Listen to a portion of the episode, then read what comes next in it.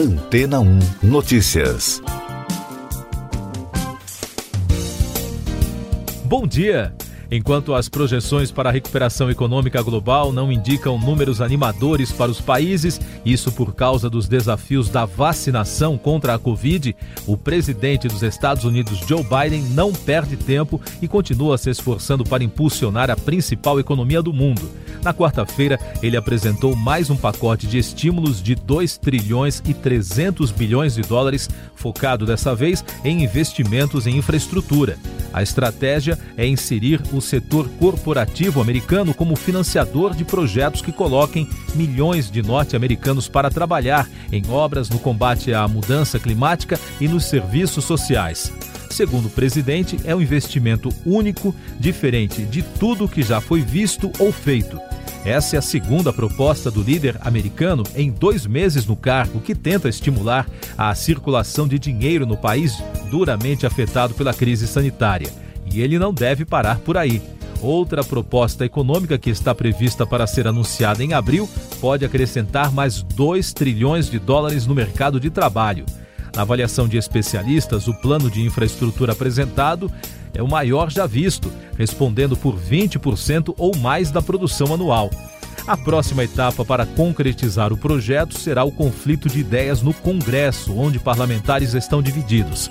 Enquanto alguns concordam que investimentos de capital são necessários, outros questionam o tamanho do pacote e associam a inclusão de programas sociais com aumentos de impostos e da dívida nacional. O plano realmente prevê o financiamento dos chamados serviços sociais a partir do aumento nos tributos de grandes empresas e grandes fortunas. Mas, além da intenção de estimular a economia do país, a estratégia de Biden tem outra finalidade, que é enfrentar a China no cenário econômico mundial. E daqui a pouco você vai ouvir no podcast Antena ou Notícias. 17 estados e o Distrito Federal estão com ocupação de UTI superior a 90%, diz Fiocruz. Anvisa aprova vacina da Janssen e não autoriza imunizante Covaxin. Estados Unidos pede que China pare de destruir democracia de Hong Kong. A Fundação Oswaldo Cruz alerta que o quadro geral do país em relação à ocupação de UTI se mantém crítico. 17 estados e o Distrito Federal estão com mais de 90% das unidades ocupadas. Só Amazonas e Roraima não enfrentam situação crítica. A Fundação alerta também que medicamentos para Covid-19 e outras doenças podem acabar. A Agência Nacional de Vigilância Sanitária aprovou o pedido de uso emergencial da vacina contra a Covid-19 da farmacêutica Janssen do grupo Johnson Johnson. A vacina será importada e não há previsão de produção nacional do imunizante. Já o pedido do Ministério da Saúde para importar e distribuir a Covaxin, produzida pelo laboratório indiano Bharat Biotech, foi negado pela diretoria da Anvisa. Isso porque o laboratório não conseguiu apresentar documentação que comprovasse a eficácia e a segurança do imunizante. A decisão afeta o calendário do Plano Nacional de Imunização. Os Estados Unidos pediram mais uma vez para o governo chinês parar de interferir na política de Hong Kong. O diplomata Anthony Blinken disse que continuará a apelar à China para que respeite seus compromissos internacionais e pare de desmantelar o Estado de Direito do território semi-autônomo. Essas e outras notícias você ouve aqui na Antena 1. Oferecimento Água Rocha Branca. Eu sou João Carlos Santana e você está ouvindo o podcast Antena 1 Notícias. A China também enfrenta pressão na área da saúde. Nessa semana, o diretor da Organização Mundial da Saúde, Tedros Adhanom, denunciou que o país ocultou dados da origem da Covid-19. Segundo o chefe da organização, os pesquisadores da missão internacional que foram ao país investigar a pandemia tiveram seu trabalho dificultado pela falta de dados. Outros destaques internacionais: policiais processam Donald Trump por ataque ao Capitólio dois agentes que trabalham no Congresso dos Estados Unidos estão processando o ex-presidente por ter incentivado o ataque de janeiro contra a instituição, quando um policial morreu e outros agentes ficaram feridos. Eles afirmaram que sofreram danos físicos e psicológicos e pedem indenização de 70 mil dólares cada. Um oficial da Marinha Italiana foi detido em flagrante delito de espionagem a favor do governo russo. Ele foi surpreendido quando entregava documentos confidenciais a um militar do outro país. Após a prisão, o governo italiano convocou o embaixador da Rússia em Roma para esclarecimento sobre o caso. Agora as notícias que movimentam a economia no Brasil e no mundo. As vendas de diesel e gasolina por distribuidoras no país caíram em fevereiro em relação ao mesmo mês de 2020. O resultado mostra uma reversão na recuperação observada em janeiro. As vendas do diesel caíram 2,5% e da gasolina despencaram 10,3%, segundo dados divulgados pela Agência Nacional do Petróleo. Os fabricantes de máquinas e equipamentos do Brasil tiveram em fevereiro alta de 18% em comparação com fevereiro de 2020, com faturamento de 13 bilhões e 800 milhões de reais. Apesar disso, a média mensal de faturamento está 22% menor do que era na média de 2010 a 2013, de acordo com dados da ABMAC, a Associação Brasileira da Indústria de Máquinas e Equipamentos. A Organização Mundial do Comércio projetou que os negócios internacionais terão expansão de 8% neste ano, após queda de 5% em 2020. Segundo a organização, as perspectivas de curto prazo são positivas, mas o cenário ainda é incerto em meio à desigualdade no ritmo de vacinação contra o coronavírus entre países ricos e pobres. Na Europa, o déficit público espanhol chamou a atenção na quarta-feira. Isso porque a conta subiu em 2020 para mais de 113 bilhões de euros, quase 11% do produto interno bruto do país. Segundo o Ministério da Fazenda da Espanha, o resultado, considerado um dos piores da zona do euro, reflete o impacto nas contas públicas da Covid-19.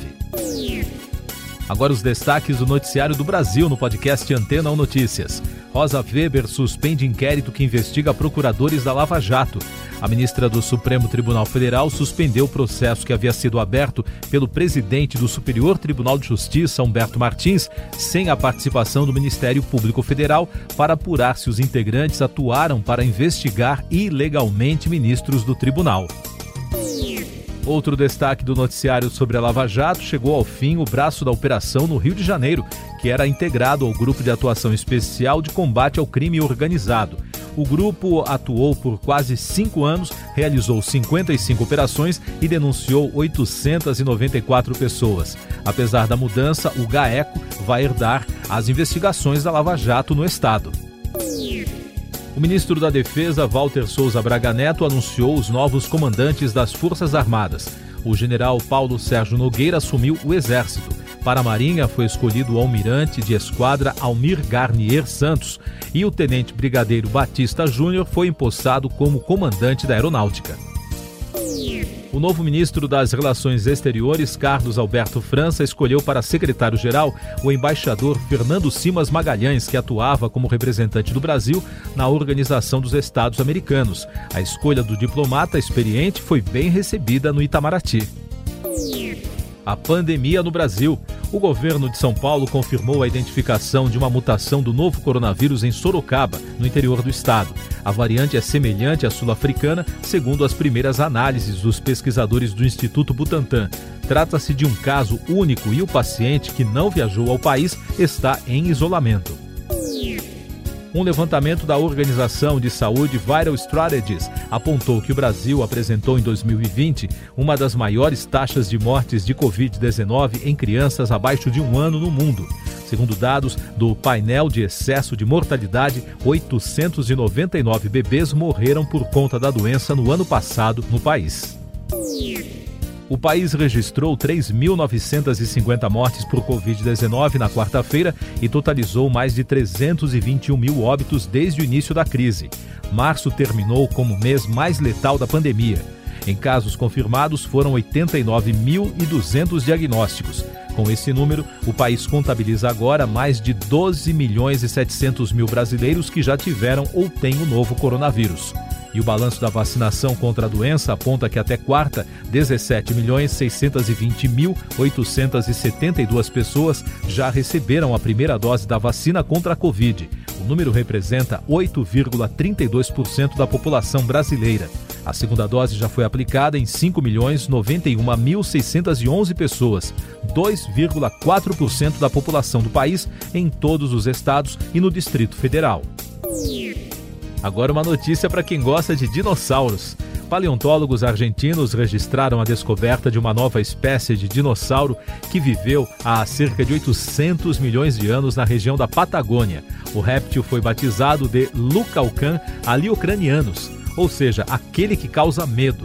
O trabalho foi detalhado na revista científica Journal of Vertebrate Paleontology. Cinema. A próxima cerimônia do Oscar, marcada para 25 de abril, terá sedes na Grã-Bretanha e em Paris para os indicados que não puderem receber pessoalmente o troféu em Los Angeles, devido à pandemia. Os apresentadores estarão na Union Station, mas a produção do evento anunciou que planeja algo especial na Europa. Último destaque do podcast Antena 1 Notícias, edição desta quinta-feira, 1 de abril. A Organização Mundial da Saúde criticou hoje o que chamou de inaceitável lentidão da vacinação contra a Covid-19 na Europa. Na região, que inclui cerca de 50 países, entre eles a Rússia e vários estados da Ásia Central, o número de óbitos por Covid passou de 24 mil na semana passada e se aproxima rapidamente da marca de 1 milhão, segundo a organização. Siga nossos podcasts em antena1.com.br. Este foi o resumo das notícias que foram ao ar hoje na Antena 1.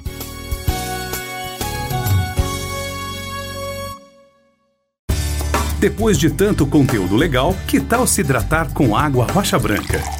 O consumo regular de água durante o dia traz benefícios para a saúde, como, por exemplo, manter a pele bonita e hidratada. Rocha Branca, da fonte direto para sua casa.